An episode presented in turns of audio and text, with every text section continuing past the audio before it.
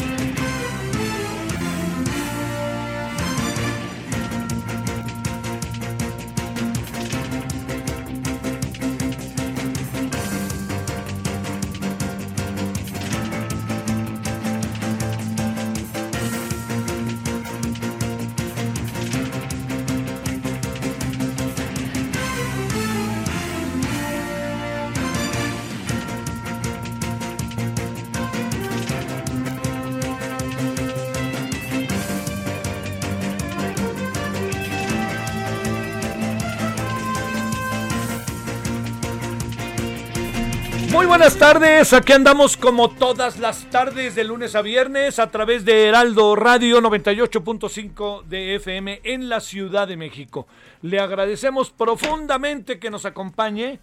Eh, déjeme tantito, es que son tal, perdón, ahora sí que parezco, me siento el muy muy, son tantas las estaciones. Hoy vamos a hacer un enlace hasta San Luis Potosí. Le voy a decir dónde nos pueden escuchar en San Luis Potosí para que ahí le echen ganas, ¿no? 96.9 de FM, 94.1 de FM y 91.9 de FM. Son diferentes, este, diferentes localidades, diferentes instancias, diferentes ciudades para que usted nos escuche. Pero ahí está para que esté con nosotros a lo largo 96.9 de FM y vamos al rato a hablar de San Luis Potosí, vamos a hablar de elecciones, de muchas cosas que están pasando, pero por lo pronto este, aquí andamos como todos los días con la cobertura de carácter nacional. Saludos a Cuernavaca, en Cuernavaca estamos en el 98.1 de FM, la ciudad maravillosa de Cuernavaca. Este, qué, qué difícil de repente se, se volvió la vida, por más maravillosas que sean las ciudades, ¿no? En algunas ciudades se hizo difícil, difícil. Cuernavaca es un ejemplo. Chilpancingo es otro ejemplo, que son ciudades que uno tiene la fortuna de conocer bien. La Paz aguanta, tan querida que es La Paz. La Paz aguanta, Zacatecas sigue aguantando la capital a pesar de la violencia. Eh, Guadalajara, pues bueno, este, bueno, ya que le cuento Monterrey, que le cuento que este Cancún, bueno, ya sabemos, eh, bueno, ahí estamos, Veracruz, Puerto 94.9 de FM. Bueno, ya andamos. Yo le agradezco muchísimo que nos acompañen en esta tarde de día jueves, es el jueves 11. Oiga, y ya se dio cuenta que viene un puentotote. Ya se han dado cuenta el puentotote que viene, ya lo quisiera San Francisco. Mire, ahí le va. O ya lo quisieran, ya lo quisiera ese puente. Bueno, no. El puente que tenemos, el que de allá, el de Durango, a, que va a Sinaloa, todo eso es un puente que va una belleza. Y también los que los puentes que de la México, Acapulco, Acapulco, México, ¿no? Bueno, bueno, y de este, de, eh, me- de, de, le diría yo, de Morelia, o de Apatzingán, o de Nueva Italia, de toda esta zona, la zona caliente ahí de Michoacán, hasta Ciguatanejo, ¿eh? Qué puentes tan maravillosos ahí por donde está la presa de Infiernillo. Bueno, oiga, espéreme. Primero le quiero decir que viene un puentote. ¿Por qué razón? Ese puentote, vaya lo usted anotando, es que el viernes, este viernes es el viernes que no va, no se trabaja en las escuelas en el sentido del proceso de enseñanza, aprendizaje. Los maestros tienen que hacer un conjunto de actividades, ellos sí chambean, los que dejan de chambear son los estudiantes. Entonces, bueno, ahí tiene el primer puente. El primer viernes, ¿no? Que es este mañana. Luego viene el lunes. Y el lunes ya sabe, este sexenio, como en pocas ocasiones, tenemos a Bomberito Juárez, como diría Loco Valdés, a Benito Juárez, y este, y lo tenemos también día feriado. Y entonces ya, ¡pum! El martes otra vez. Regresamos. Nosotros vamos a estar, obviamente, viernes y lunes. Y luego a final, después del 27, 28, el 29 de marzo, 27, 26, 27, o 28, o 29. Lunes, ¿qué es lunes? ¿28? A ver, es que nunca, a ver. ¿Es lunes 28? 28, sale. El lunes 28 de marzo, perdóneme, ahí empieza la Semana Santa, 15 días. A ver cómo nos va. Yo no crea que, o sea, yo me siento muy agradecido por el... Eh, muy, muy agradecido por la vacuna, pero me han hecho tantas observaciones y creo yo muchísimo en los médicos, ellas y ellos, que le dan unas indicaciones, que yo, me, como si no hubieran vacunado, así casi casi. ¿No? Y, mucha gente que yo conozco, queridos amigos de mi edad, amigas que se han vacunado, me dicen, yo sigo en la mía. O sea, no hay, aquí no hay ningún pasaporte, ¿eh? O sea, hay pasaporte quizá para si uno se mueve de un lugar a otro, oiga, tráigame usted su, su, su examen, su prueba, y uno saca el, este, la prueba de que ya me vacunaron, ¿no? Pero nada más hasta ahí, ¿eh? No creo que más que eso. Bueno, esto es una de las cosas que, que en cuenta. Vienen días que ojalá podamos, podamos cuidarnos. Eh, mire, hay muchas actividades ya abiertas en todo el país, porque ahorita tenemos ninguna, ningún estado de la República Mexicana está en rojo. Entonces yo le diría eh, que hagamos, que, se haga una cosa, ¿no? Para que esto pueda, eh, de, que esto pueda ser y se pueda hacer de manera diferente. Si usted va a ir al cine este fin de semana, recuerde que solamente el 30%. Si usted va a ir a un museo, 30%. Mire, eh, yo entiendo muchas de las cosas que, eh, que, están sucediendo en este momento respecto al tema del señor, eh, del multicitado señor López Gatel.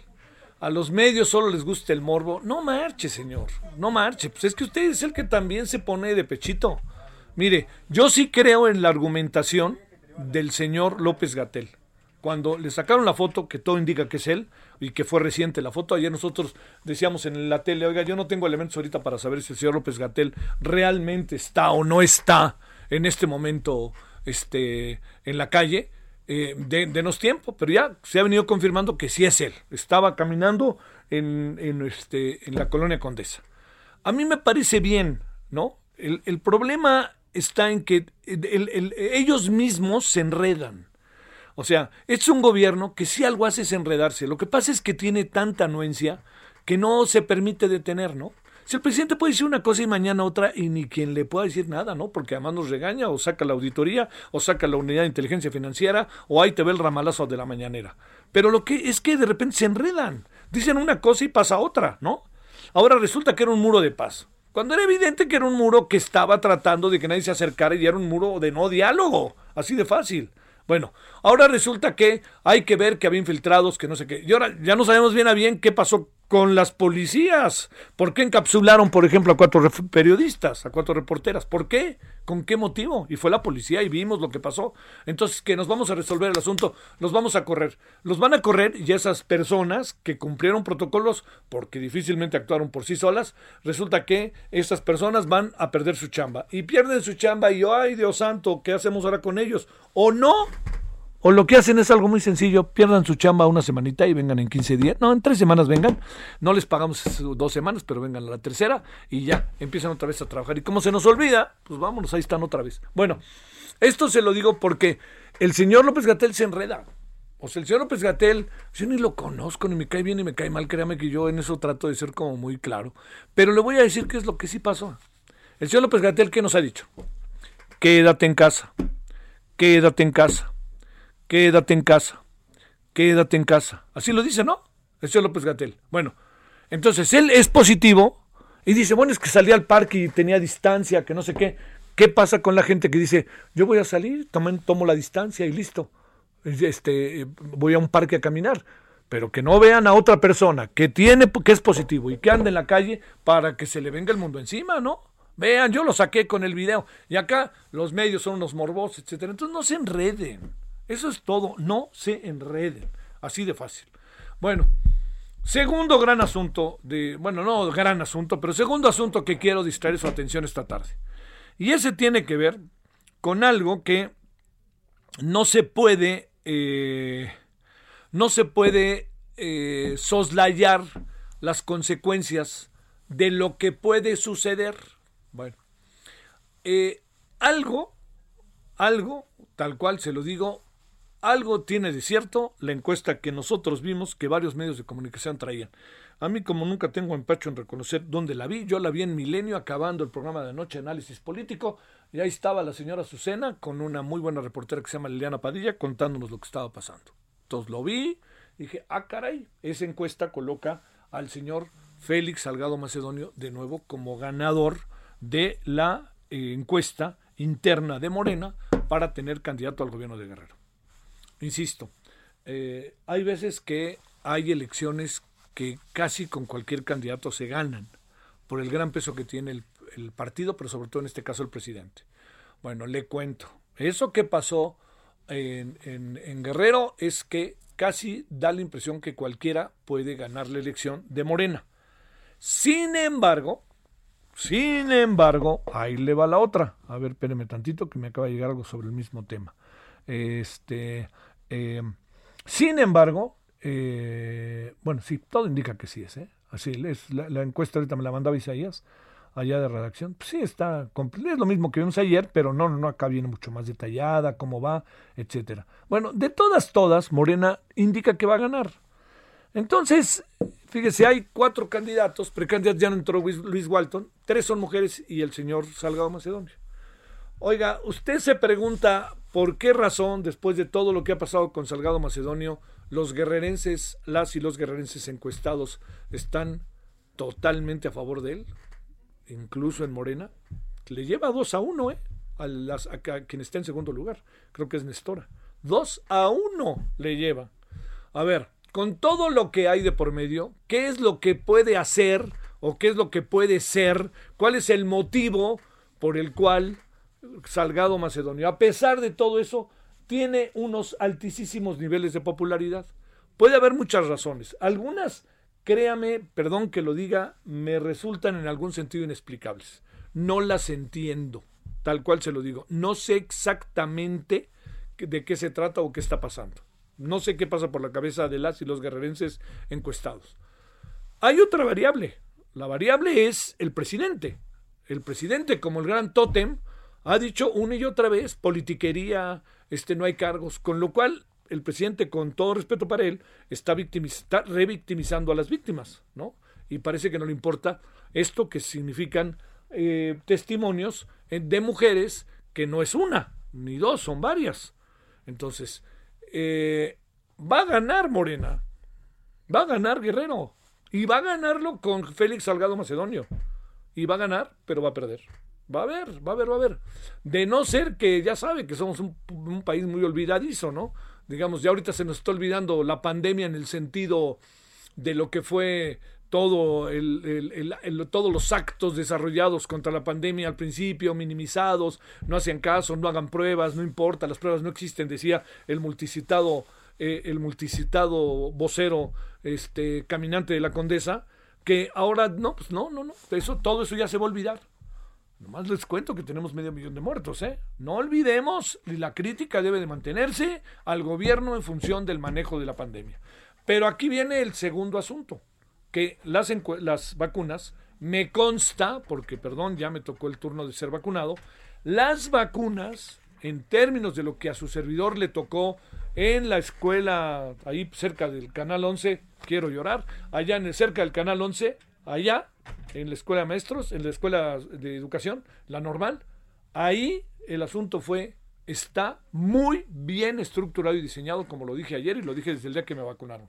Perfectamente. Yo tengo 69 años, no me adelanté a nadie. ¿eh? Bueno, eso que le estoy contando significa que esta etapa, pues a lo mejor hace olvidar la desigual eh, enfrentamiento que tuvo el gobierno ante la pandemia. Pero bueno, digamos, yo lo que diría es, resolvamos el problema con los que somos y lamentablemente ya no con los, todos los que quisiéramos porque muchos de ellos han muerto. Todo esto se lo planteo porque hay cosas inexplicables, difíciles de entender de lo que está pasando. Sigo sin entender perfectamente por qué una encuesta de Morena coloca con todos los antecedentes a Félix Salgado Macedonio con una ventaja tan grande, cuando incluso es un hombre que tiene muchos antecedentes de eh, me atrevo a decir incluso de ciertos actos de violencia, en el cual ni siquiera podríamos ya nada más hablar de todos los litigios o todos los testimonios que hay con el tema de las mujeres. En suma, habrá que ver qué pasa al final y qué decide. Eh, porque hay algo, ¿eh? Con la ventaja que tiene Salgado Macedonio, yo diría si yo fuera Salgado Macedonio, bueno, si yo fuera Salgado Macedonio, a lo mejor yo me hubiera dado baja antes, ¿no? Pero bueno, es, este, siempre dicen que para entender los problemas de los otros hay que ponerse en los pies, en los zapatos de los otros. Pero en este caso diría, yo, yo le planteo, ¿debe Salgado Macedonio dejar la candidatura cuando tiene una ventaja del 2 por 1? Cuando si hace campaña al 10% va a ganar? Yo diría que en sentido estricto no. Pero cuando venimos con los antecedentes, con las coherencias, cuando Morena dice representar a la izquierda, cuando hablamos de un nuevo rol de la mujer, cuando estamos tratando de defender al máximo todas las posiciones de las mujeres, este es un asunto que termina siendo señalado el candidato y el seguro ganador de las elecciones. Entonces hay que pensar ahí qué hacer. Digo, no me parece que tenga Morena que actuar a la imagen y semejanza de lo que quiere el presidente. O sea, corto, córtense en este, en, algunos casos uno se tiene que cortar el cordón umbilical aunque duela.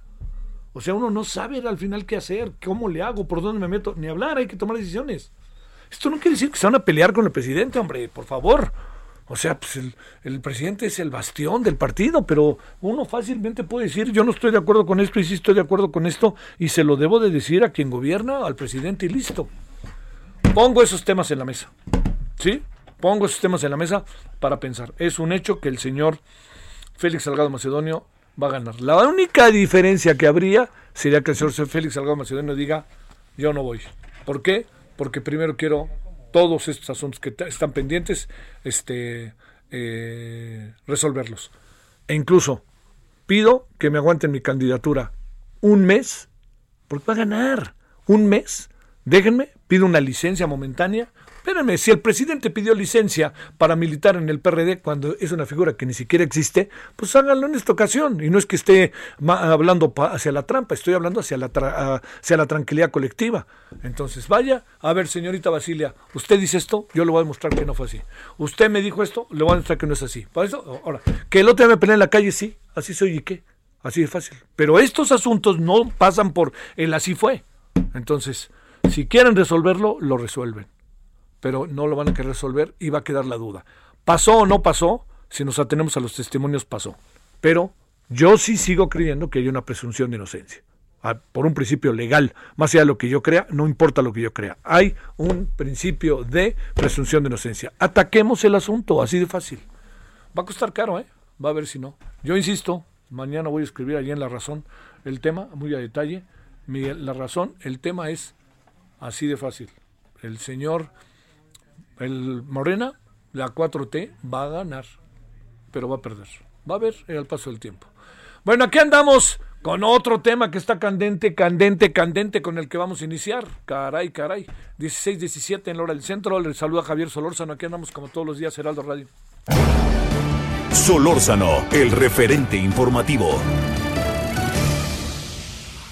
El uso, la manipulación de lo segundo, el abasto de medicamentos. Mafia controlaba lo relacionado con la compra de los medicamentos. Impresionante.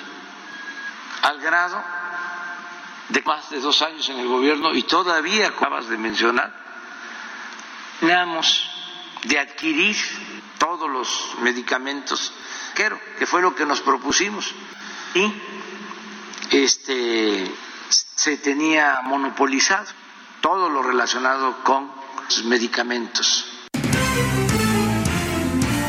Bueno, preámbulo para la conversación, siempre con el gusto, siempre con el gusto con Israel Rivas, papá de Dana, niña enferma de cáncer.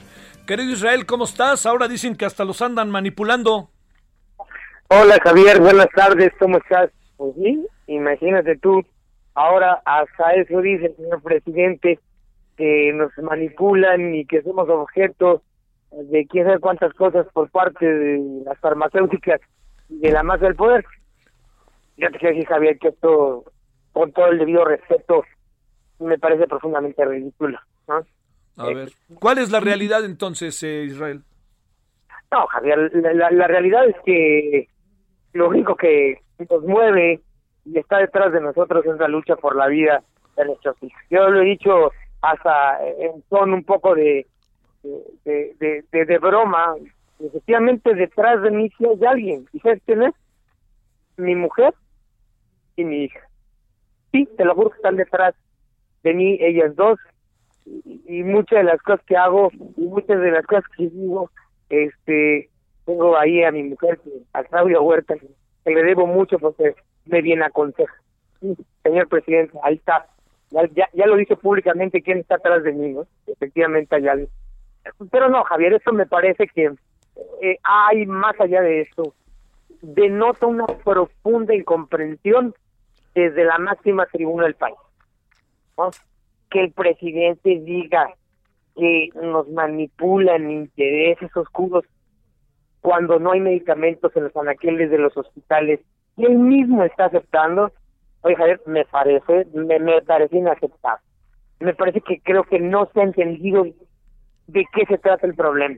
Me parece que el presidente alguien le tiene que explicar qué es el cáncer y cómo funciona el cáncer infantil. ¿no? Eh, me duele, de verdad me duele sus palabras, nos molestan sus palabras, eh, eh, eh, nos causan hasta enojos. que, pues. que no se pueda entender de este lado, porque tú me algo, Javier. Y a mí y, y, a todos nosotros ayer platicando con una reunión con papás de varios estados y de la Ciudad de México, eh, nos decían, pues es que parece que el presidente y su gobierno son las víctimas. Y, y, no son nuestros hijos que se han quedado sin medicamentos. Y no son los 1.600 niños que han fallecido. Creo que hay una equivocación. Con mucho respeto a su investidura como presidente, le decimos, señor presidente, usted no es la víctima en el tema del desabasto ni su gobierno. La víctima somos nosotros de este desabasto, que por cierto, Javier, lo provocaron ellos.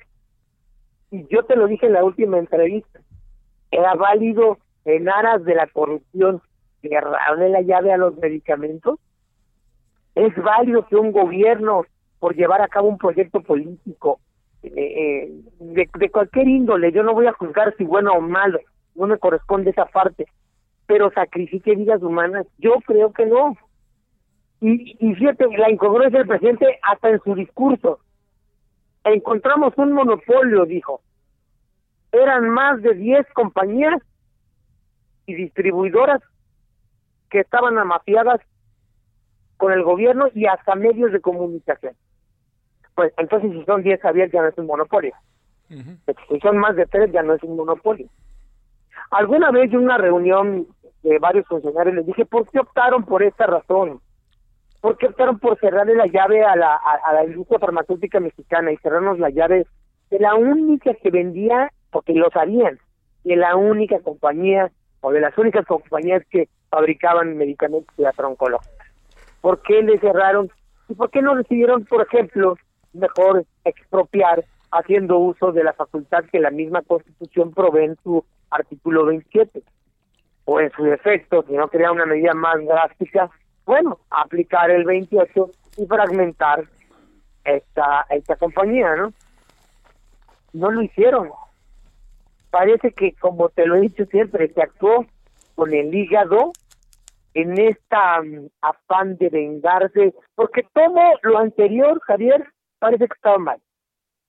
Parece que eh, México se parió a partir del 2018 y todo lo demás no existía y todo lo demás era malo, eso se llama maniqueísmo, es como un toro que pretende entrar en una geliponería y lo rompe todo, no puede uno actuar así, porque se pierden situaciones muy muy valiosas, en este caso vidas humanas. Y justamente, vuelvo a repetirte, la incomprensión desde la máxima tribuna de México es increíble. ¿Qué generan estas declaraciones? Pues que, que está bien que haya cerrado la llave.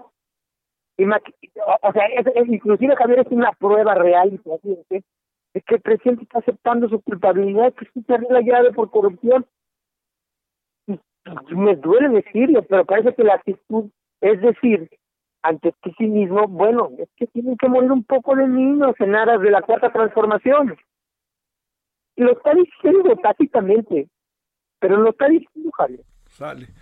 le falta Ah, decirlo, sí. así decirlo, pues es que tus hijos son héroes Bueno. y están muriendo por este gobierno. Queríamos escuchar, No, no, no, sí, queríamos escuchar, como puedes imaginar, Israel, tu opinión sobre esto. Creo que está clarísima. Y bueno, pues este, hablemos la semana que entra otra vez más a detalle, si te parece, ¿no, Israel? Para ver si Claro hay, hay acuse- a ver si hay acuse de recibo de algo, ¿no? Claro. Oye, Sale. por cierto, te comento algo. Mañana hay una manifestación Rápido, de cuéntanos, rápido. compañeros en Tuxtla Gutiérrez Sale. en apoyo a los médicos que no han recibido su vacuna. Hasta el rato. Hasta el rato. Gracias, Javier. Pausa. El referente informativo regresa luego de una pausa. Heraldo Radio. La HCL se comparte, se ve y ahora también se escucha.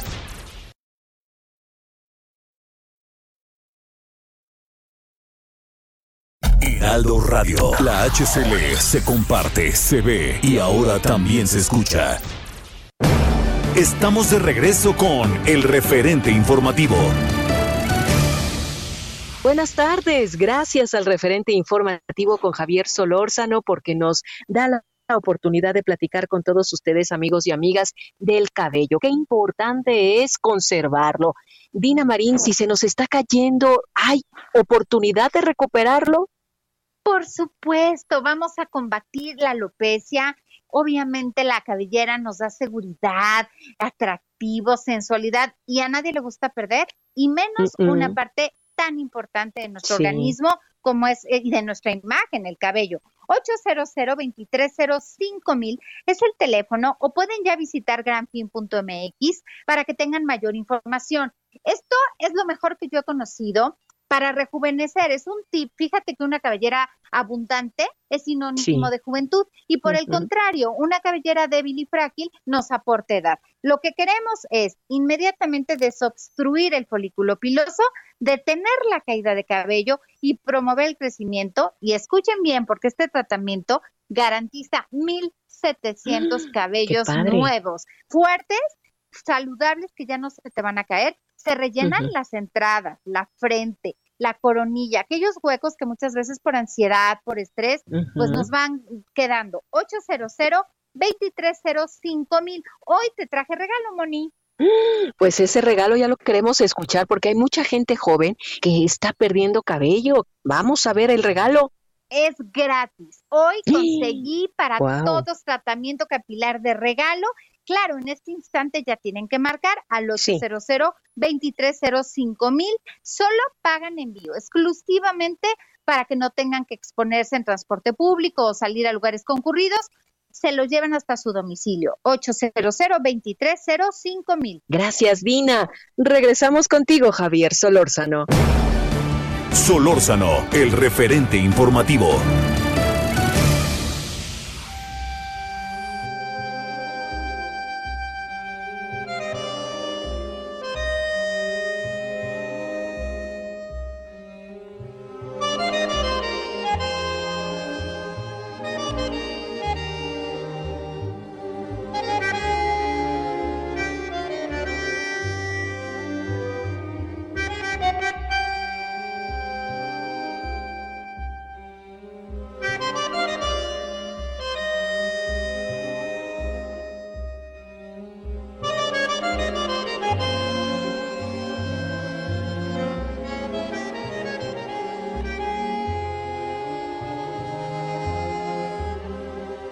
Música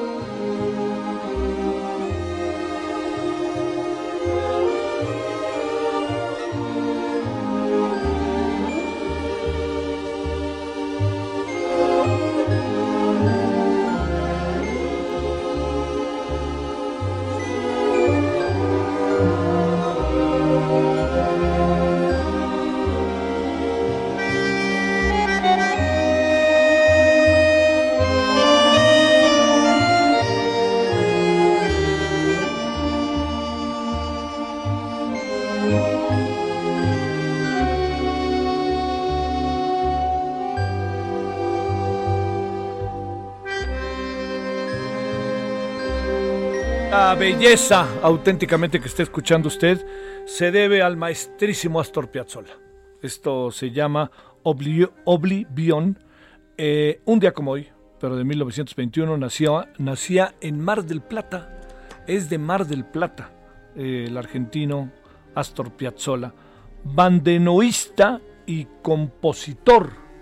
Eh, y compositor, considerado uno de los más importantes y creo que no hay duda en plantearlo, del siglo XX. Un personajazo, yo lo vi en CEU varias veces tocar.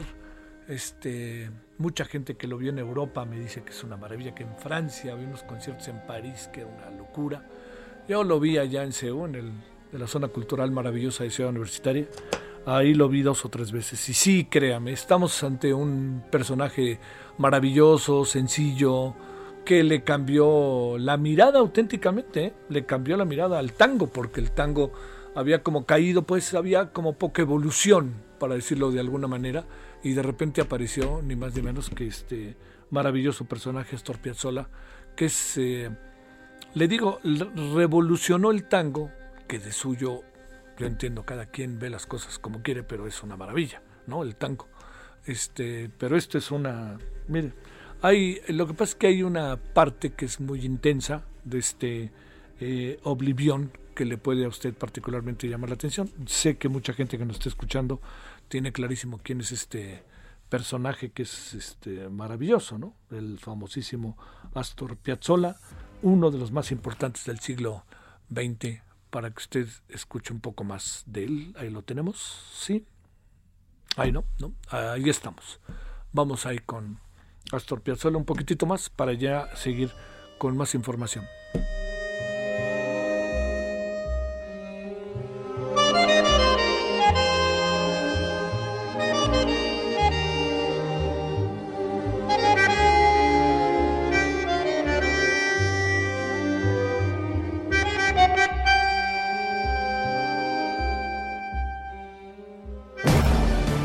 Solórzano, el referente informativo. Ahora sí, que saquen el matambre, el bife, eh, chorizo argentino y el vino. Argentino de Mendoza. Bueno, vámonos a las 16:36 en la hora del centro. Una cuestión importante, Diana Martínez. Esto empieza, empieza la larga carrera de la reforma eléctrica. Adelante, querida Diana. Así es, Javier. Buenas tardes. Pues ya empezó la cascada de amparos contra la reforma eléctrica y ya un juez la frenó por el momento eh, con esta decisión del juez segundo de distrito en materia administrativa especializado en competencia económica, radiodifusión y telecomunicaciones en la Ciudad de México, Juan Pablo Gómez Fierro, pues ya quedan suspendidas todas las consecuencias derivadas del decreto por el que se modifica la ley de la industria eléctrica que fue publicado el martes pasado. Ya ese 10 de marzo al menos tres empresas presentaron amparo en contra de ese decreto y ese mismo día el impartidor de justicia ya les concedió las suspensiones provisionales.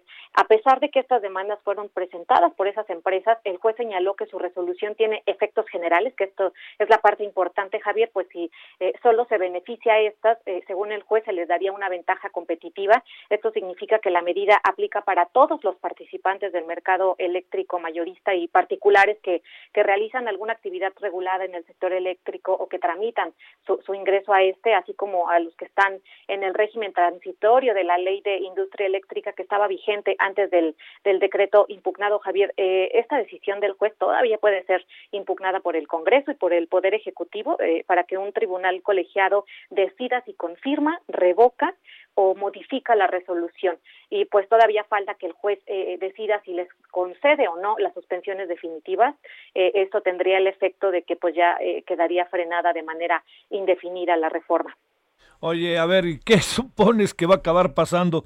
Lo que pasa es que, digamos, esto que sucedió hoy, Diana, era algo que era previsible, ¿no? El asunto es que el asunto es que viene después de esto, Diana.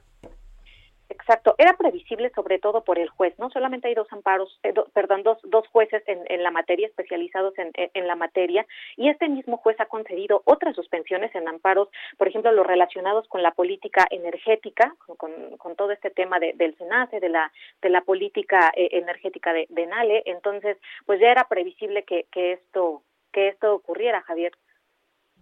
Ahora, este, ¿no tienes la impresión en función de la información que vamos teniendo que esto va a ser la historia de así hasta el final, ¿verdad? Hasta el final o hasta que llegue a la Suprema Corte, ¿no? Sí, claro. Probablemente. Y, bueno, y con todo lo que se dice, ya sabes que si la Suprema Corte está ya este medio ahí, medio amarrada, pues veto a saber. Pero bueno, por lo pronto, pues así, simple y sencillamente, ya está esto, el, la, el primer, la primera suspensión. Gracias, Diana. Buenas tardes, Javier.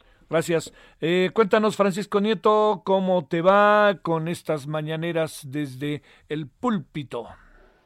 ¿Qué tal, Javier? Pues buenas tardes. Esta mañanera concluyó con el presidente López Obrador muy contento, pues afirmó que hay en su movimiento relevo generacional quienes podrían darle continuidad a lo que hasta ahora se ha hecho. Eh, pues en un hecho inusual el presidente dio detalles de lo que hará luego de que deje la presidencia explicó que se irá a su quinta en Palenque, Chiapas, donde hará un libro sobre el conservadurismo que le tomará tres años y que no se meterá nada de política y tampoco recibirá a nadie.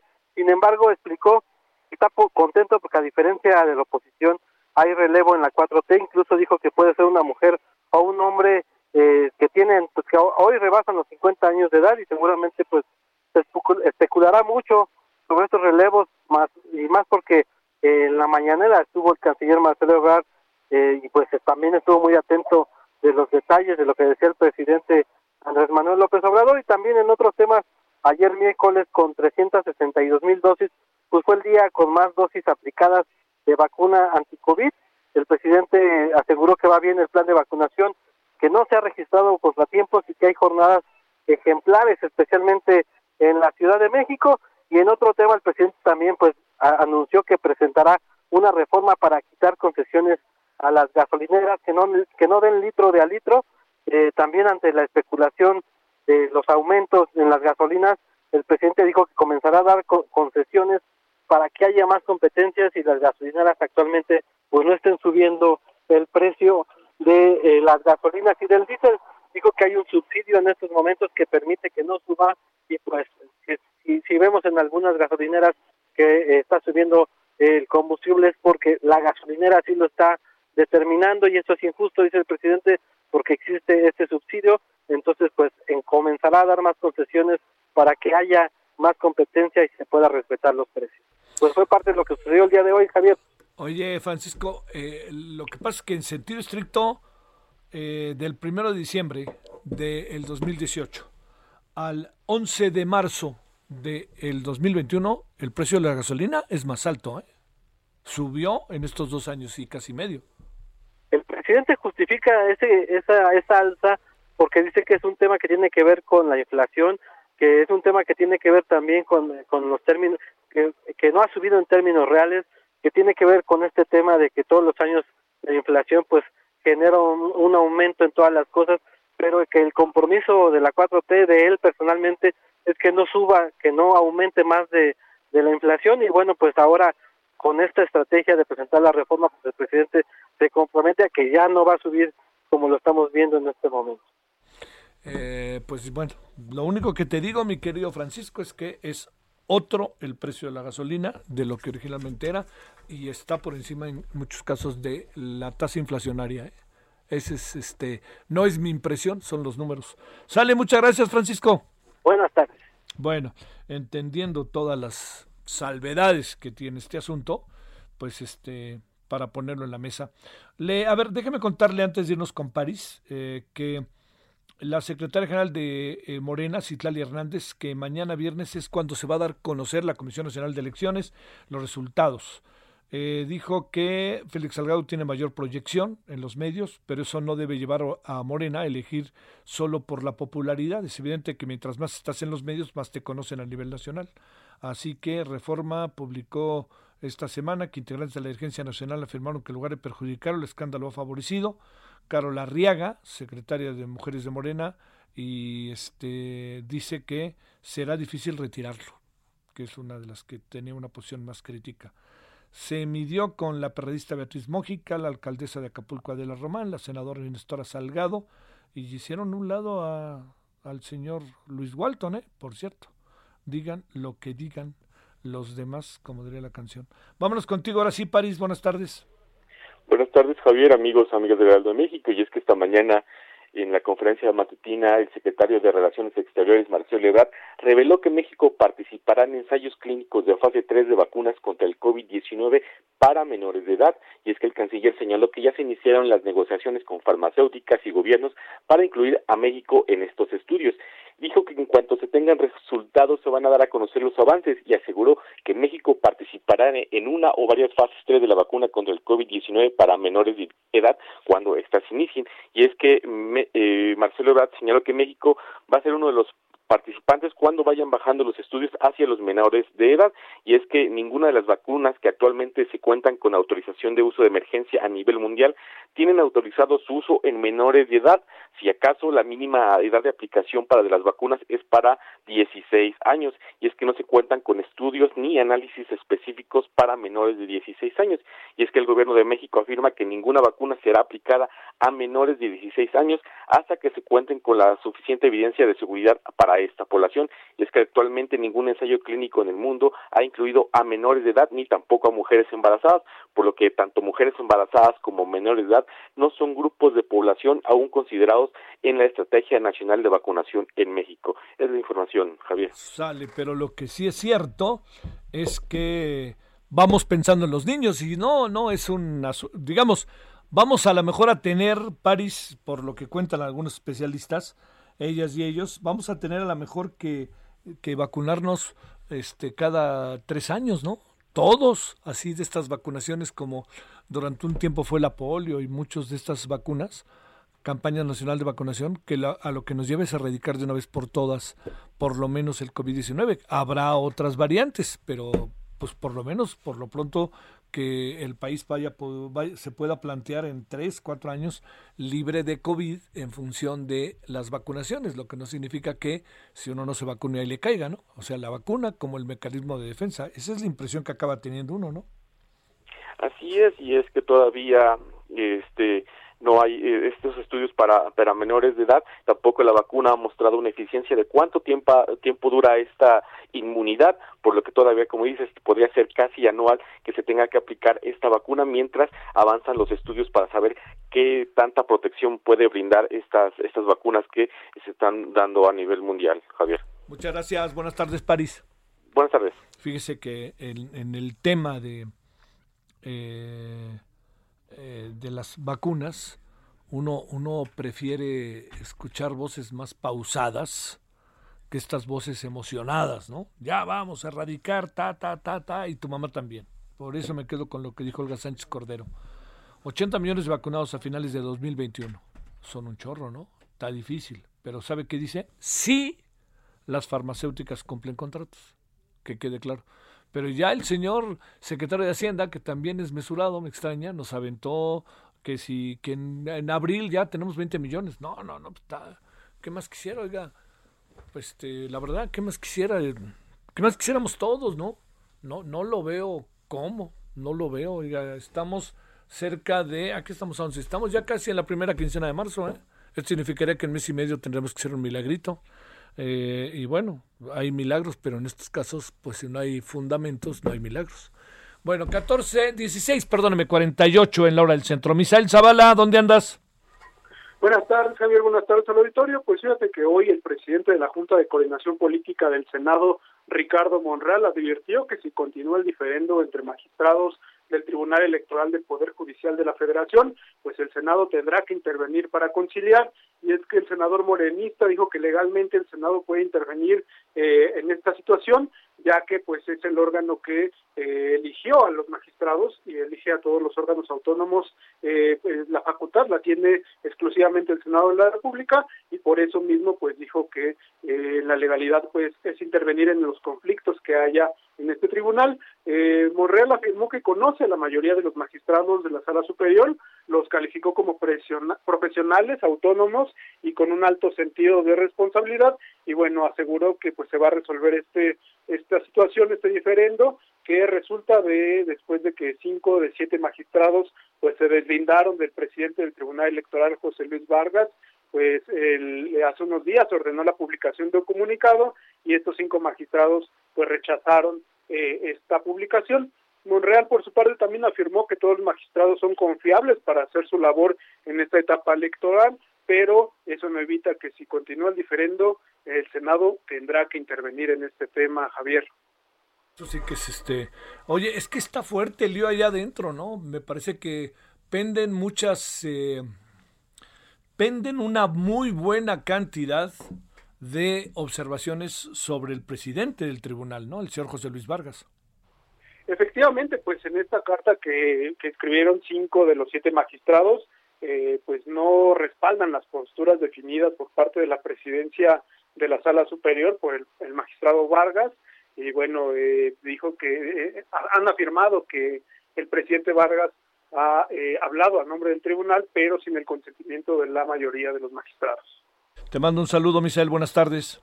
Buenas tardes, Javier. Buenas tardes al auditorio. Bueno, seguimos con, con el tema de la cannabis, ¿eh? de lo que ha pasado, de todas las secuelas de lo que puede pasar, las decisiones que se han tomado, las letras chiquitas y las este cuando se habla de la reglamentación, ¿no? Cuando hay que poner todo lo que se aprobó, bueno, ahora hay que ponerle ahora sí que Jorge al niño, nombre y apellido, ¿no? Así de fácil. Bueno, entonces este sobre eso parte de lo que anda pasando está Nayeli. Nayeli, ¿cómo te ha ido? Cuéntanos, Nayeli Cortés. ¿Cómo estás, Javier? Pues después de 14 horas y media de discusión, los diputados al fin terminaron el proceso de aprobación de esta reforma para regular el uso de la marihuana con fines lúdicos, medicinales y también con fines industriales. Entre los cambios que se hicieron durante la madrugada fueron siete reservas las que finalmente pasaron pues destaca uno eh, que impide que los campos que se usan, los terrenos que se usan en materia forestal, pues sean reconvertidos para sembrar cannabis. Entre las modificaciones que se hicieron en la madrugada, destaca otra porque Javier Morena se dio cuenta que no había multas para quienes portaran más de 5 kilos 600 gramos de marihuana, les fijaban pena de cárcel, pero no les establecían multas y pues de último momento en la última reserva determinaron que habría sanciones de hasta 40 mil pesos, de hecho las fijaron en días de salario mínimo y no en UMAS como ya se hace, suponemos que por las prisas. Y bueno, entre los otros cambios que se eh, aprobaron en la madrugada también destaca que eh, para eh, la emisión de reglas para poder producir cáñamo este, o transformar el cáñamo, el uso industrial, digamos, de la marihuana, pues ya no intervendrá la, la CONADIC, la Comisión Nacional contra las Adicciones. Originalmente se proponía que la Secretaría de Agricultura tuviera la opinión de la CONADIC para emitir reglas que son pues más bien técnicas, no tienen que ver con un tema de adicciones y se dieron cuenta de eso y pues bueno, ya lo eliminaron durante la sesión, Javier, pues hubo de todo, hubo cosas chuscas, por ejemplo, la diputada del PRI Cintia López Castro subió con eh, cigarros eh, de orégano para explicar los daños o cuántos cigarros podría comprar un joven con esta nueva ley y pues también se atrevió a decir que eh, pues con, con una porción muy pequeña de THC que tuviera un pastelito de chocolate, pues podría haber eh, una persona durar en el viaje hasta tres días. Su comentario pues ha generado muchos memes en redes sociales. Otro diputado de Morena, Irepan Maya, se subió a la tribuna a armar de plano un cigarro eh, de mota. Le, le tardó un minuto cincuenta la operación y pues como te decía Javier, la discusión terminó alrededor de las 2 de la mañana eh, con eh, la salvedad de que esta, este dictamen pues tendrá que regresar al Senado para que éste ratifique los cambios que hizo la Cámara de Diputados y entonces pueda ser enviada la reforma para su promulgación. Oye, te divertiste, ¿no? Perdón que lo diga, no quiero ser grosero, pero estuvo hasta medio de chusco algunas cosas, ¿no? Así es, Javier, desde temprano cuando empezaron la diputada Carmen Medel y Simey Ordera a regalar churros de marihuana a sus compañeros, eh, las expresiones de los panistas asustados, eh, además hubo cosas también eh, políticamente peculiares, por ejemplo, este tema de la marihuana logró que MC y el PRD pues votaran con Morena y su aliado de siempre, el Partido Encuentro Social, pues se separó en esta ocasión de la 4T porque no están de acuerdo con esta reforma que permitirá el consumo de marihuana con fines lúdicos. Si portas hasta 28 gramos, pues no habrá sanción alguna, no te podrán molestar. Y si portas entre 28.1 gramos y 200 gramos, pues te impondrán una multa nada más, Javier. Oye, ¿y alguien se metió un chubi o no? ¿O varios? Pues mira, varios, pero del que sí estamos seguros fue de Irepan Maya, porque cuando Sí. subió a tribuna la primera vez, incluso eh, hablaba mucho más lento y volvió a subir a la tribuna alrededor de la una de la mañana y pues sí, la expresión ya era muy distinta, ¿no? Ya estaba muy despierto pese a la hora. Bueno, sale Nayeli, buenas tardes. Buenas tardes. Muchas gracias, Nayeli. Bueno, vámonos a una pausa. Eh, vamos, este, vamos a regresar eh, con varias cosas. Oiga, eh, hoy en la noche le entramos al tema otra vez Salgado Macedonio. A ver, ¿por qué, por qué mantiene este alto nivel de popularidad? Es algo que no está fácil de explicarse. ¿eh? Vamos a tratar de entenderlo. El referente informativo regresa luego de una pausa. Heraldo Radio. La HCL se comparte, se ve y ahora también se escucha.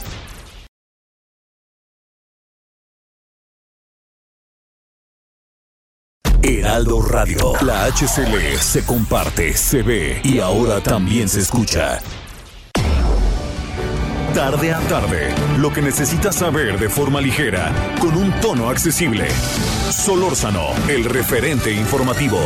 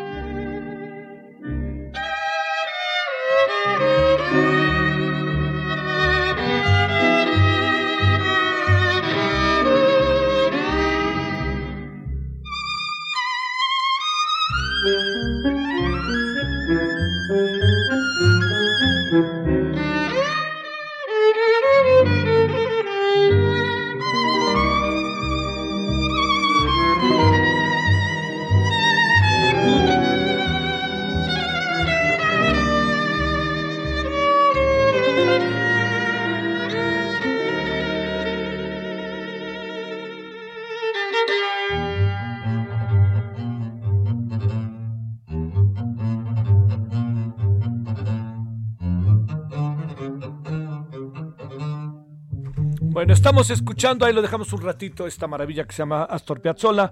Hoy, 11 de marzo, en 1921, nació en Mar del Plata este maravilloso bandoneonista y compositor, uno de los más importantes del siglo XX. Esto se llama Lo que vendrá y es lo que vendrá. Es una evolución, una evolución sumamente interesante, importante, me atrevo a decir, de lo que tiene que ver con, con la música y el tango. Escuchemos un poquito más.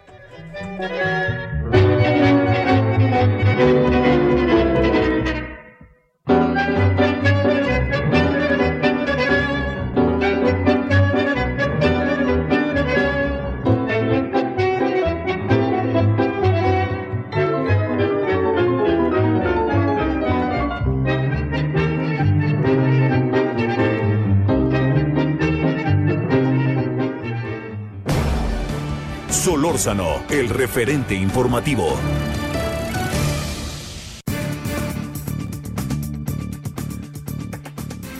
A las 17 con 3 en la hora del centro, aquí seguimos 98.5 de FM, Heraldo Radio, en la Ciudad de México y toda la, la cadena a lo largo y ancho del país. Bueno, le agradecemos a Fátima Reyes Osorio, colaboradora del programa Discapacidad y Justicia de Documenta, integrante del equipo de consultores, consultoras, rectifico, técnicas sobre discapacidad. Fátima, gracias, ¿cómo has estado? Buenas tardes. Hola Javier, buenas tardes. Qué gusto estar esta tarde contigo y que nos hayas brindado este espacio. Por favor, a ver, Este, ¿qué podemos hacer en tiempos de mujeres tan marcados? Algunos dirían con cierta razón, algunas por fin van llegando, que no han llegado del todo. Eh, ¿Y qué se puede hacer con las mujeres con algún tipo de discapacidad? ¿Qué, han pensado y qué vienen haciendo ustedes? Sobre todo también lo digo en función del lanzamiento ¿no? Del, del, del, manual, ¿no? Pero bueno, mejor no me quiero adelantar para que tú nos cuentes, si no te importa, Fátima. Sí, claro que sí, Javier. Mira, eh, respondiendo a tu pregunta, una de las principales y primeras acciones que tenemos que hacer para las mujeres y las mujeres con discapacidad en general es considerarnos como sujetas de derechos y no como sujetas de buena voluntad, no como sujetas de dádivas ni de concesiones, sino que el proyecto de vida de nosotras, el que decidamos, es el que nosotras tenemos que decidir. Y también que somos capaces de poder influir en la agenda mediática del país y poder entonces eh, buscar soluciones a problemas, por ejemplo, como eh, la discriminación, la falta de espacios accesibles, eh, la vulnerabilidad que se vive en México cuando la condición de género y la condición de discapacidad se juntan. Eso como primer momento. Y en este contexto, pues desde Documenta, junto con el acompañamiento de CIMAC, ambas asociaciones civiles lanzamos este manual de comunicación para la incidencia de mujeres con discapacidad que el día de mañana estaremos presentando en las redes sociales de Documenta eh, y también por una plataforma de Zoom. Entonces, si la gente está interesada en poder ver esta presentación, todavía hay espacio para el registro y si no, se puede ver a través de Facebook Live de Documenta. Oye, Fátima, ¿qué, de qué tamaño es el asunto? Porque a lo mejor no lo vemos con tanta claridad, pero ¿de qué tamaño acaba siendo el, asunto? De, digamos, no es que no se utilizar la palabra problema, porque no vaya a decir una cosa por otra, pero digamos, el tema de las mujeres discapacitadas en nuestro país es un asunto grande, delicado, no atendido, o qué alcanzas a apreciar, Fátima? Sí, en efecto es un asunto grave y que refleja la clara discriminación y un contexto de vulnerabilidad brutal. Podemos eh, ver las estadísticas, por ejemplo, de la ENADIS, la encuesta sobre discriminación de 2018, en donde vemos que las personas con discapacidad, a diferencia de las personas sin discapacidad, viven contextos muy complejos. Pero cuando están las mujeres con discapacidad y los hombres con discapacidad, vemos que ellas viven todavía situaciones de muchísima más violencia, más desigualdad. Por ejemplo, en el caso de acceso a la educación, las mujeres con discapacidad están por debajo de, la, de la media nacional y además eh, son mujeres que eh, acceden a un trabajo con menores prestaciones, en donde no se, no se necesita mayor calificación. Eh, también en la cuestión, por ejemplo, del acceso a la información, vemos que información referente a los derechos sexuales y los derechos reproductivos, si no es accesible, tampoco no hay. Y incluso suelen ser mujeres que viven eh, de mayor dependencia económica y emocional de familiares, eh, también viven una sobreprotección, hay prejuicios en cuanto a que son eternas niñas o ángeles, pero no se les ve con el potencial de poder decidir respecto a su propio proyecto de vida. Y todavía esto se agrava más porque México tiene la obligación y la responsabilidad de crear unas condiciones adecuadas de respeto a derechos humanos en donde todas las mujeres con discapacidad puedan ejercer una vida eh, libre de violencia y además de forma autónoma en la comunidad. Oye, eh, Fátima, eh, hay, a ver, ¿hay sensibilidad de la autoridad ante esto? Hay sensibilidad de quienes dirigen el tránsito de la sociedad mexicana, quienes te dicen, este, vamos a hacer esto, estamos escuchando, qué se les ocurre a ustedes, cómo diseñamos políticas públicas. Fátima, ¿lo hay o no lo hay? Para hablar claro. No lo hay, Javier. Aún falta mucho por trabajar en el tema. Faltan crear estos espacios donde las mujeres eh, con discapacidad participen de manera activa, donde se escuchen sus demandas y también en este contexto se está lanzando una iniciativa de reforma para que la Ley General sobre el acceso a una vida libre de las violencias de las mujeres contemple a las mujeres con discapacidad. Y vemos que todavía es un camino que falta por recorrer. También hay acciones que están aisladas y es importante que eh, eh, tengamos en cuenta que si están aisladas y si se viola un derecho, por ejemplo, si se viola el derecho eh, a la información, se violan otros derechos, ¿no? Por ejemplo, una niña con discapacidad intelectual que desea desea acceder a libros de texto, no lo puede hacer porque no son accesibles y en cambio se le, y además se le está violando su derecho a la educación, ¿no? Entonces, este tipo eh, de situaciones que parece que afectan en lo personal termina siendo una problemática colectiva y aquí es cuando vemos que lo personal se vuelve político y que en la arena pública es necesario que exista esta sensibilidad, pero también este sentido de responsabilidad como servidores y servidoras públicas para crear mejores condiciones de vida. Eh, a ver, la, la, la, otra parte que uno se pregunta es, ¿los partidos políticos le entran o no le entran? ¿O le entran nada más electoralmente? ¿Qué pasa por ahí? Eh?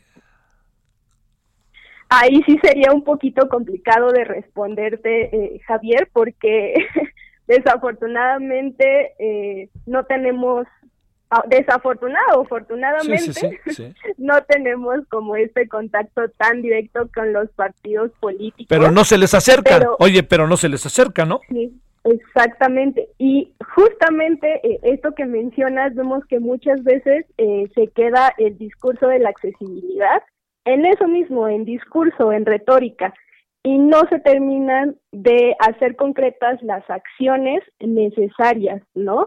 Que no solamente sean acciones eh, de gobierno de solamente cuatro o seis años, sino que realmente se conviertan en políticas eh, públicas de largo alcance y que no solamente se quedan eh, sectorizadas por partido político, ¿no? Y como vemos que sucede mucho en México, viene un partido político, las implementa, llega otro y las quita en el siguiente sexenio. Entonces, eso es lo que no necesitamos.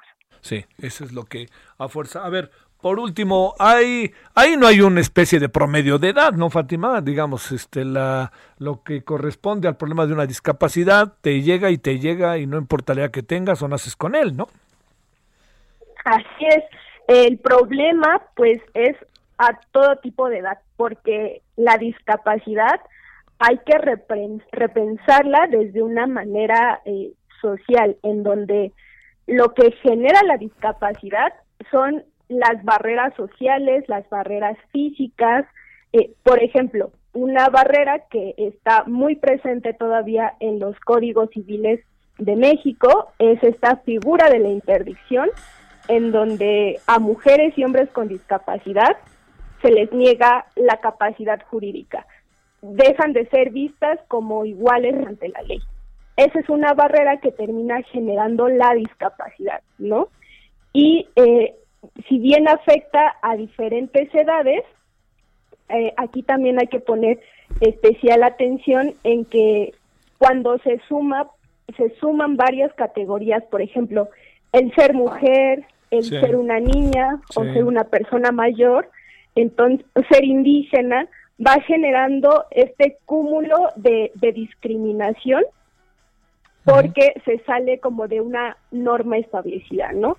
Y aquí es importantísimo ver primero cómo las mujeres con discapacidad se les está afectando en el ejercicio de sus derechos escucharlas, comprender los mensajes que tienen, para entonces, eh, a partir de un acompañamiento con ellas directamente y no solamente una representación en palabras vacías, se puedan generar cambios.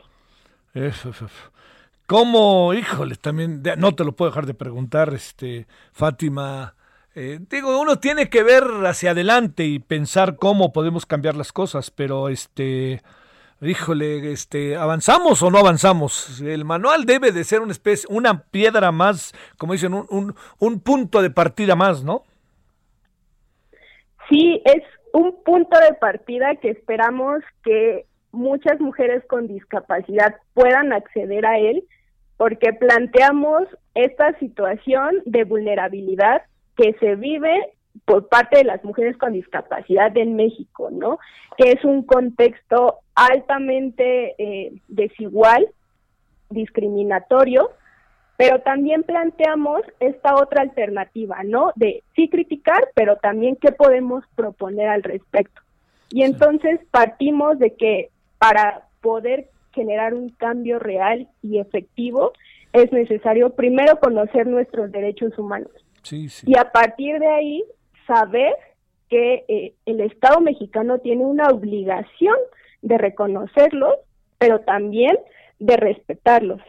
Y una vez que ya tenemos ese andamiaje armado, ponemos las herramientas sobre la mesa para decir, mira, este es un plan de incidencia, así se pueden cambiar las cosas, pero eh, además del plan, podemos crear eh, esta estrategia de comunicación para poder comunicar los mensajes. Porque también tenemos muy presente que los medios de comunicación son importantísimos para generar democracia y para generar también cambios sustanciales en la sociedad.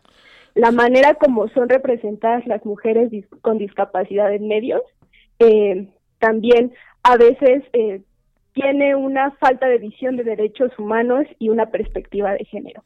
Entonces, eh, a partir de que las mujeres con discapacidad sepan cómo construir y cómo incidir, eh, nosotras les decimos, tomen los medios, tomen las redes sociales para entonces generar un cambio. Tal vez no, no de manera nacional, pero sí en la comunidad, sí en, en pequeña escala y eso poco a poco va a poder ir escalando para generar cambios más grandes.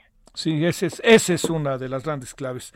Bueno, Fátima, entonces, a ver, ¿por qué no este, echamos a andar la información sobre mañana? Este, cómo la puede, cómo se puede, en fin, todo eso para que tengamos toda la información de lo que mañana eh, va a suceder. Claro que sí, Javier. Mira, eh, mañana se va a llevar a cabo la presentación del manual, de dos folletos que se desprenden de este manual y de los hallazgos de un observatorio de medios que echamos a andar el año pasado. Esta presentación será de 11 de la mañana a 12 de la tarde y se podrá ver a través del perfil de Facebook de Documenta en ese horario y además en las redes sociales de Documenta, Twitter, Facebook e Instagram, eh, pueden encontrar el registro para las personas que deseen estar presentes en el seminario de Zoom, que solamente es poner nombre, correo electrónico y les llegará una liga para que puedan conectarse a la hora. Entonces ahí estaremos eh, Lucía Lagunes de CIMAC, Valeria Díaz Itzel Moreno y yo, Fátima Reyes, presentando este manual, estos folletos y estos hallazgos. Sale. Fátima, te mando un gran saludo, el agradecimiento y considéralo como que estaremos aquí. A la mañana informaremos del asunto, pero estaremos, este, como hemos estado, lo más puntual de un asunto, de un tema que es prioritario desde donde se vea y que, como bien dices, en su difusión, Fátima, está la posibilidad de su éxito, ¿no? Así es, Javier, y yo te agradezco muchísimo el espacio porque a mientras a más mujeres les llegue esta información y estas herramientas, para nosotros eh, es un éxito que, que lo logren y que lo apliquen. Sí, sí, entre más difusión, más posibilidades. Fátima, Reyes Osorio, colaboradora del programa Discapacidad y Justicia, documenta integrante del equipo de consultoras técnicas sobre discapacidad. Saludos, Fátima, y gracias. Muchas gracias, Javier. Un abrazo. Para ti, 17 con 18 en la hora del centro. Solórzano, el referente informativo.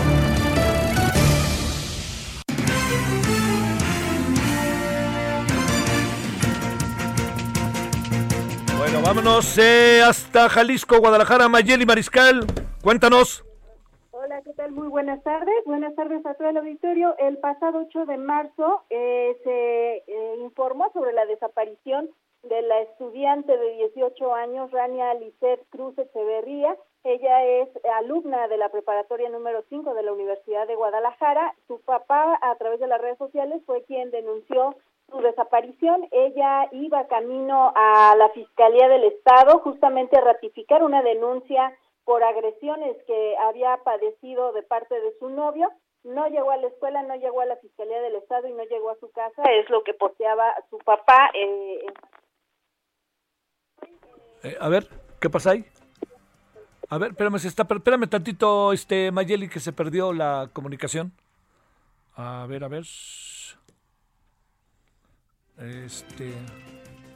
A ver, se cortó, sí, estábamos ahí con un pequeño problema. Estamos hablando de la, eh, hasta Guadalajara. Eh, hay una mujer joven, 18 años, desaparecida, al ir a ratificar su denuncia de acoso sexual, precisamente para que pensemos todo lo que usted y yo imaginamos respecto al asunto. ¿Estamos?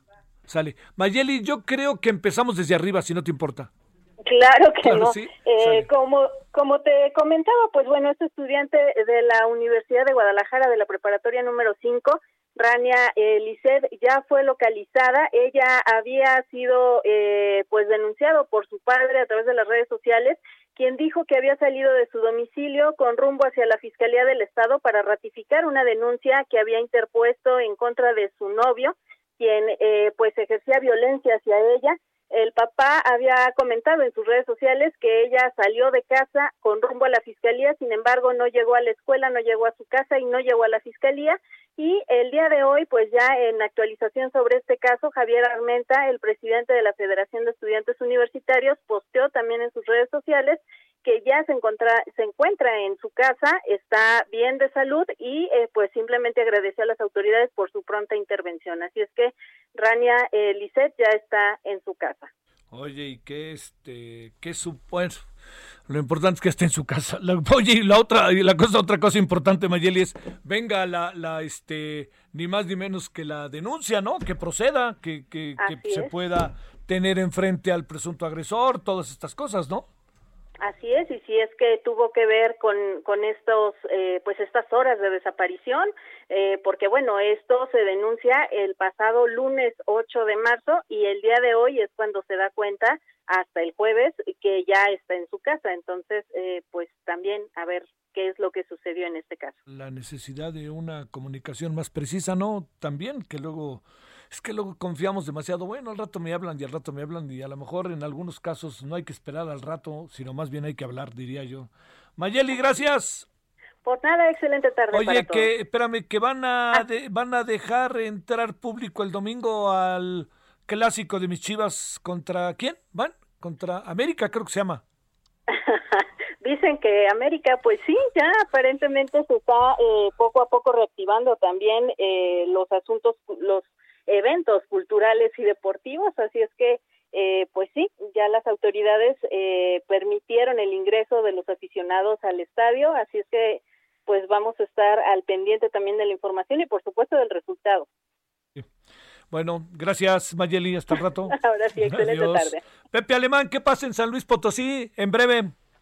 Gracias, Javier. Buenas tardes. Pues eh, para informarte muy brevemente que hoy el encargado de la Secretaría de Seguridad Pública del Estado, Carlos Arturo Landeros Hernández, el comisario, dio a conocer, a conocer que son ocho las y los candidatos a un puesto de elección popular que han solicitado protección personal para sus campañas.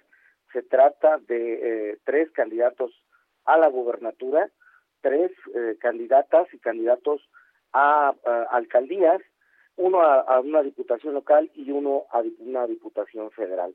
Javier, hasta el momento solamente públicamente se conoce que el candidato de Fuerza por México, Juan Carlos Machinena, eh, eh, ha solicitado esa eh, protección y el candidato independiente José Arturo Segoviano García.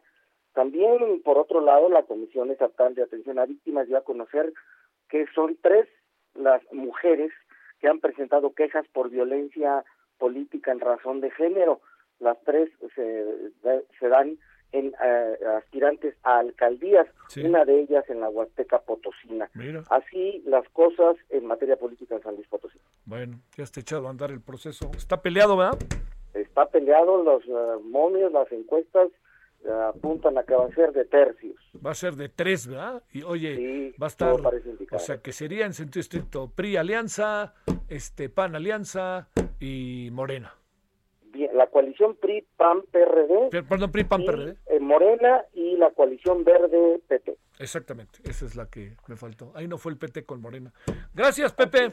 Buenas tardes, Javier. Pepe Alemán hasta San Luis Potosí. Bueno, oiga, ahora sí le cuento que vamos esta noche a hablar del tema a las 21 horas en hora del centro, en el eh, caso de eh, de análisis político. Vamos a hablar de Félix Salgado Macedonio con todo el contexto, ¿no? No es así particularizar. Tenemos el caso también de eh, el COVID, por supuesto, y otros temas de los cuales ahora le doy cuenta, pero antes nos vamos a... El referente informativo regresa luego de una pausa. Heraldo Radio, la HCL se comparte, se ve y ahora también se escucha.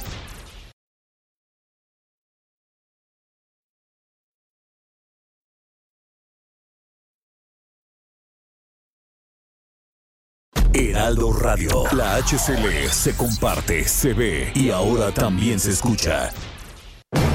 Estamos de regreso con el referente informativo.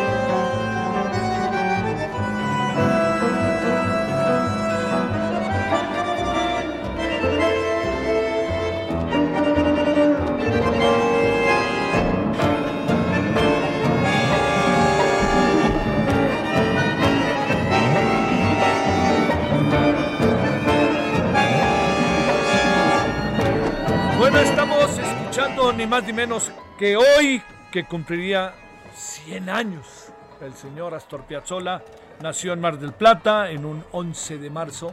Fiestotas hay en Mar del Plata hoy, ¿eh? a pesar del coronavirus, pues este, hay conciertos y hay este, tocadas, según he podido ver en, este, en los portales, tocadas en todos lados en recuerdo y en homenaje a Astor Piazzolla. Esto se llama Verano Porteño, Astor Piazzolla, uno de los más importantes compositores, sin duda alguna, del siglo XX, que acabó revolucionando. O sea, el tango es una maravilla, ¿no? Entiendo que puede gustar o no gustar, pero uno tiene que reconocer su gran, su gran mérito en la historia de musical.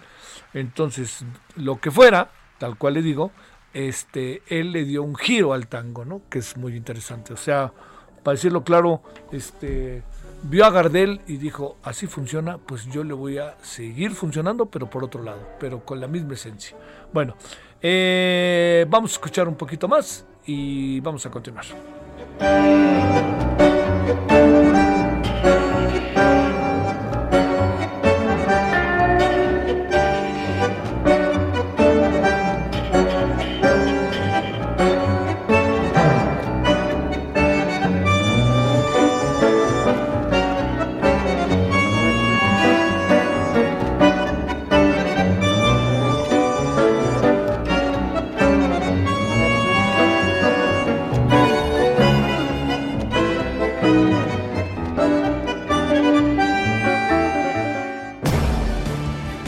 El referente informativo.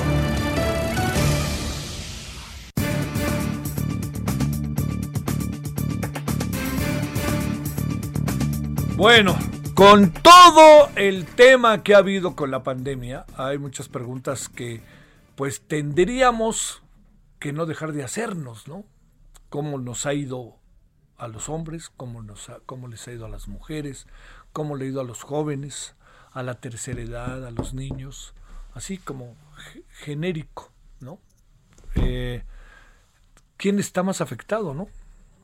Todos estamos afectados, desde lo psicológico, lo social, lo económico, pero hay una lectura de lo que ha pasado con la pandemia en donde hay una claridad respecto eh, a lo que tiene que ver con las mujeres y la pobreza.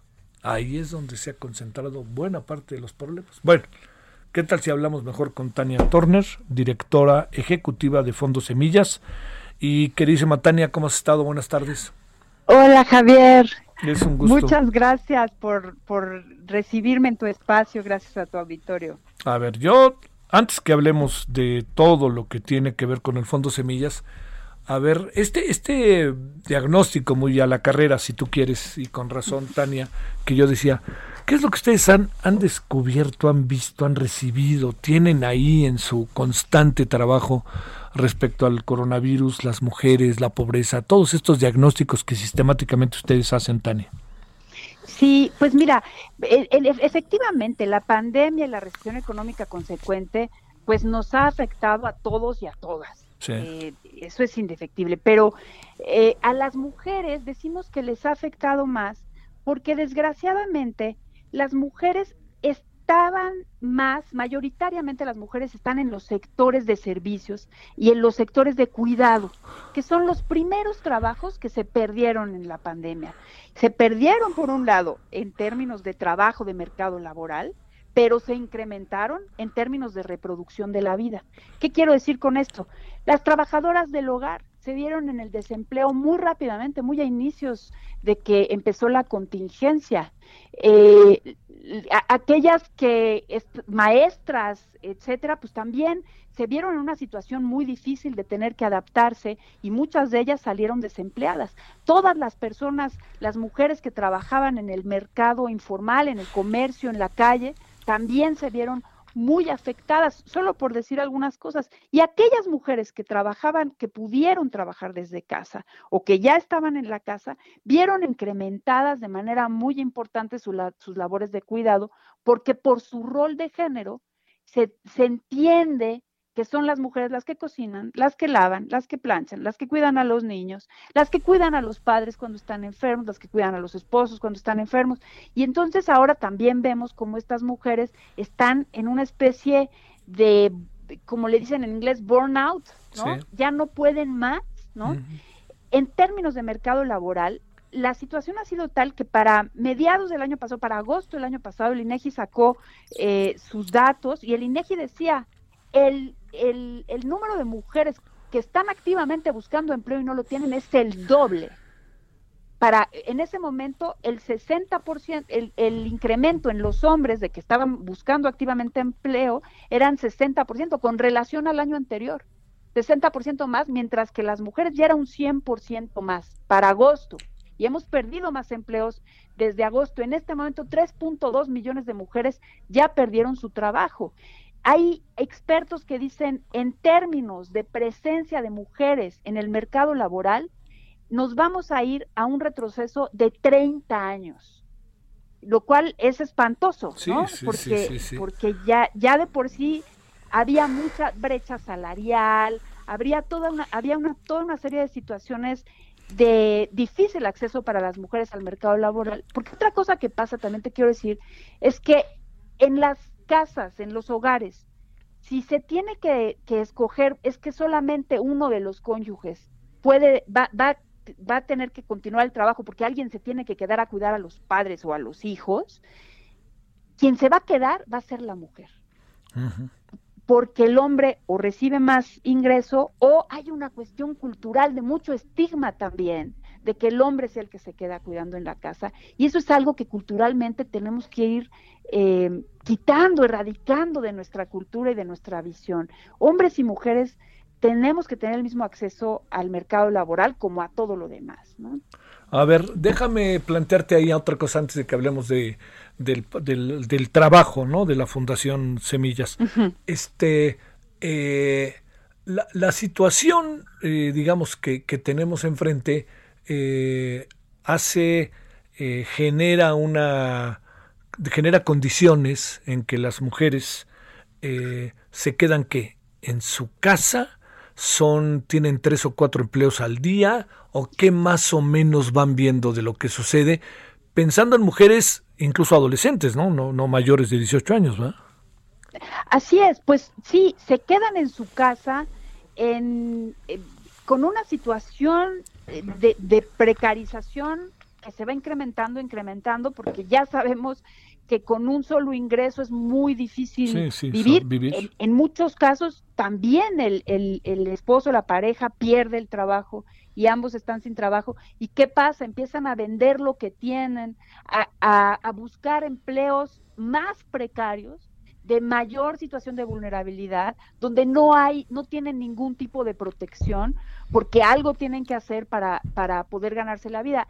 Es eh, muy preocupante eh, que, digamos, vayamos viendo cómo se precariza y se precariza y se precariza el empleo, en donde entonces hombres y mujeres, pero más las mujeres, que son las que más han perdido el trabajo, se van a, trabajos, si, existen, pues cada vez más precarios, o empiezan incluso a vender sus pertenencias, lo que les genera mayor situación de vulnerabilidad, porque como tú sabes, Javier, algo que también vimos no que se haya generado aquí, sino que lo vimos profundizarse y se hizo muy visible, es la terrible violencia dentro de los hogares. Y, los estudios lo que nos dicen es que eh, hasta ahorita el único elemento que mitiga esa violencia de, de, los estudios que, que, dicen, bueno, qué es lo que tiene significancia para realmente ver qué disminuye la violencia en las mujeres, es que las mujeres tengan autonomía económica. Y lo que estamos viendo es que le están perdiendo. Entonces, si ya estamos en una situación donde hay muchísimas mujeres que en sus hogares viven violencia de género, ahora va a haber más porque hay más mujeres que son completamente dependientes del ingreso del marido. Y eso pues les genera mayor vulnerabilidad eh, como para poder tomar decisiones, para poder salir de casa, para poder cambiar su vida y además empoderarse, sentir que ellas mismas pueden cambiar su vida, ¿no? Sí, que esa es la otra parte. A ver, y acá viene la esencia del asunto. ¿Ustedes qué andan haciendo? ¿Qué se ha podido hacer? Todo esto que bien sabemos, Tania, eh, híjole, en tiempos en donde eh, digamos que el gobierno ha tratado como de, disminuir al máximo, ¿no? Todas estas organizaciones sociales que juegan un papel tan relevante. A ver, cuéntanos ahí para yo no adelantar más. Sí, bueno, mira, Fondos Semillas, como tú sabes, Javier, llevamos 30 años en el país, justo los cumplimos el año pasado, eh, nosotras trabajamos con organizaciones de base y le apostamos a las organizaciones de base porque hemos visto en estos 30 años que son esas organizaciones, las que viven ahí en esas comunidades alejadas, en los municipios más pobres, las que conocen perfectamente qué les hace falta y cómo pueden salir adelante ellas, sus familias y sus comunidades. Y eso lo hemos, lo hemos visto con cooperativas, con organizaciones que trabajan por, en contra de la violencia, en favor de las niñas, en todos los temas en donde se involucran las mujeres eh, como organizaciones, empiezan a generar redes redes con otras organizaciones, redes en sus comunidades que se convierten en redes de apoyo que salen adelante. Lo corroboramos completamente con los sismos de 2017, en donde apoyamos organizaciones de base para que reconstruyeran sus comunidades, apoyamos en Oaxaca, apoyamos en, en, en Morelos, apoyamos aquí en Ciudad de México, y son estas mujeres las que hacen procesos de resiliencia, pero además meten la perspectiva de género, la perspectiva de las mujeres en la reconstrucción de las comunidades para que se tome en cuenta también cómo se necesitan espacios para que, por ejemplo, en, talleres, en lugares donde, donde hay esparcimiento, donde se dan talleres,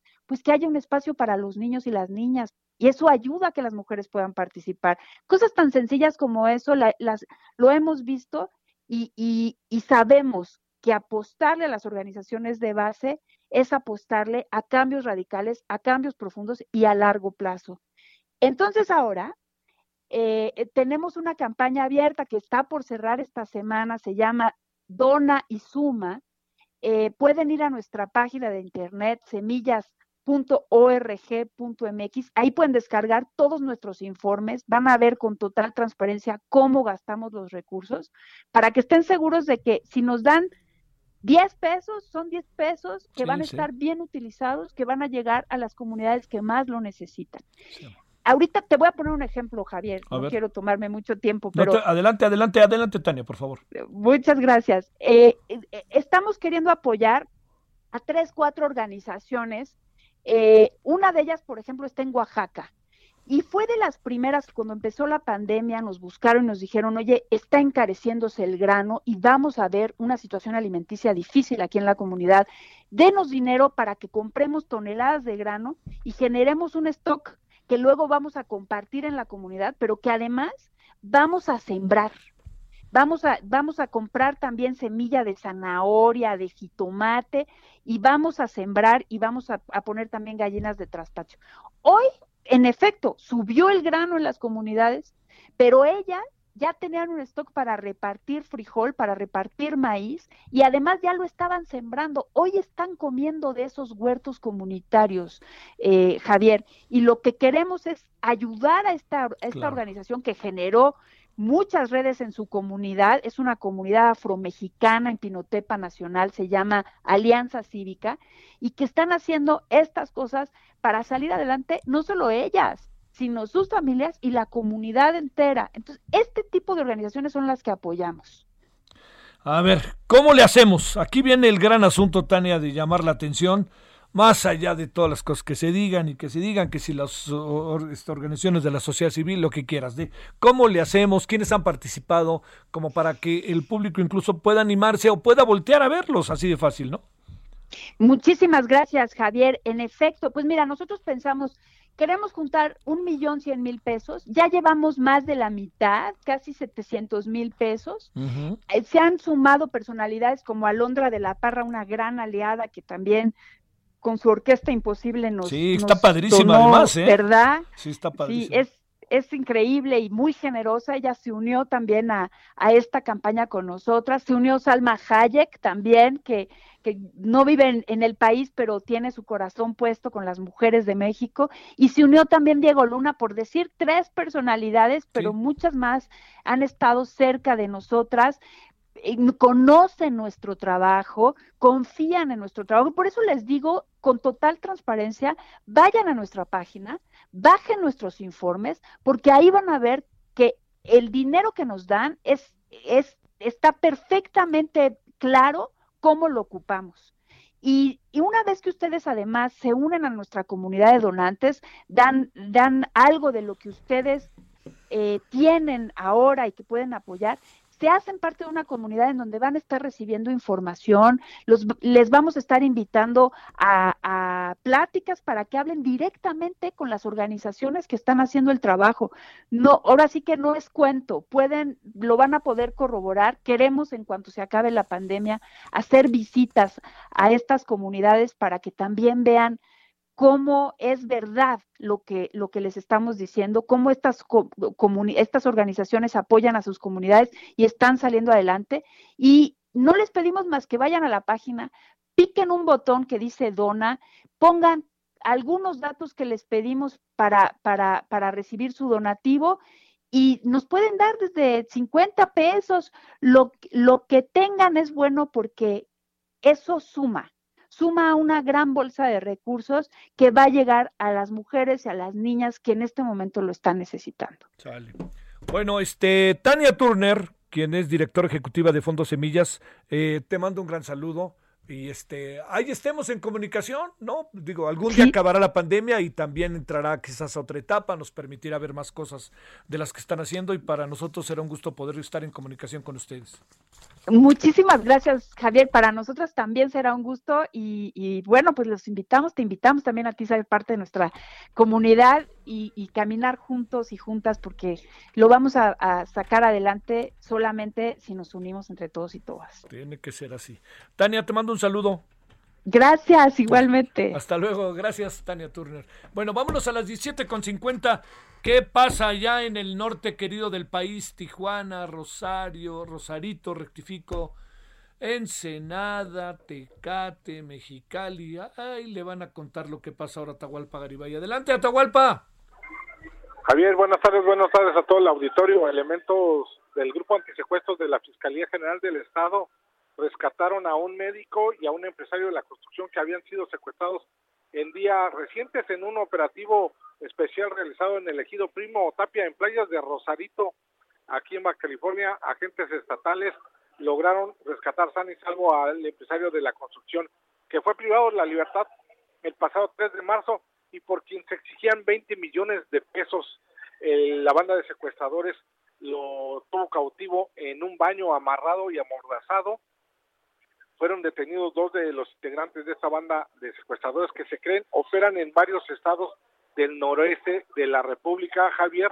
Estas personas ya fueron puestas a disposición de un juez y podrían alcanzar una sentencia de 40 a 50 años de prisión porque el delito de secuestro está muy penalizado, muy agravado aquí en Baja California.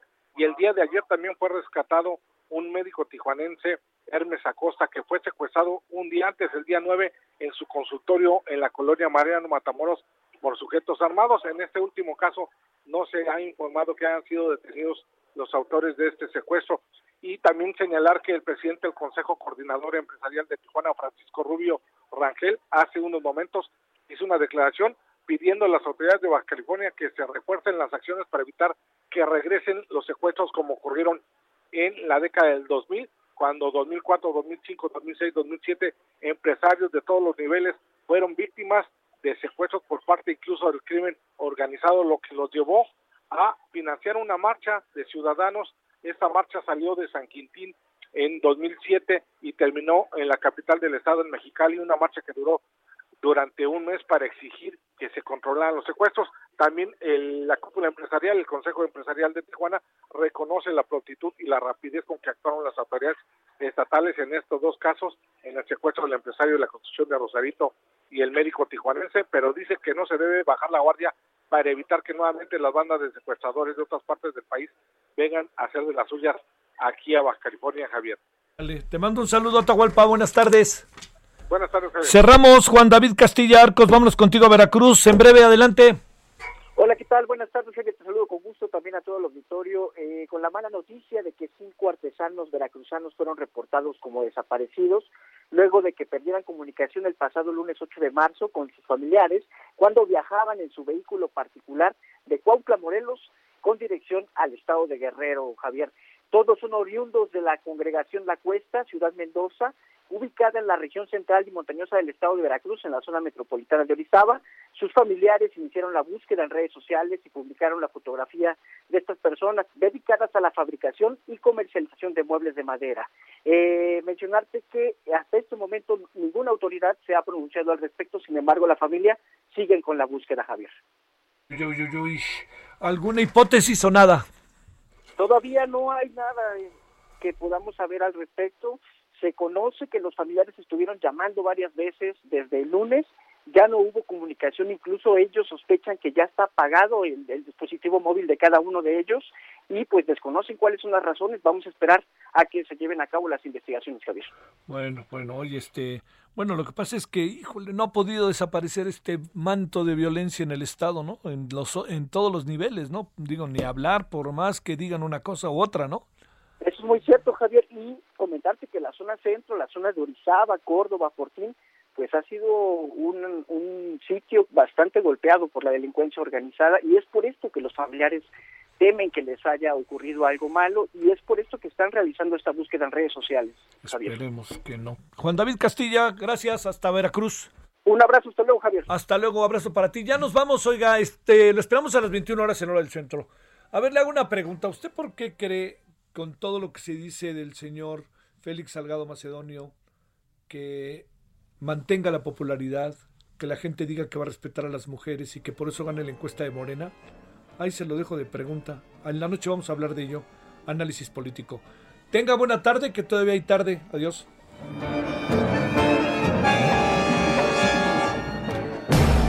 Hasta aquí, Solórzano, el referente informativo. Heraldo Radio. Ever catch yourself eating the same flavorless dinner three days in a row? Dreaming of something better? Well, HelloFresh is your guilt-free dream come true, baby. It's me, Kiki Palmer. Let's wake up those taste buds with hot, juicy pecan-crusted chicken or garlic butter shrimp scampi. Mm. Hello Fresh. Stop dreaming of all the delicious possibilities and dig in at HelloFresh.com. Let's get this dinner party started.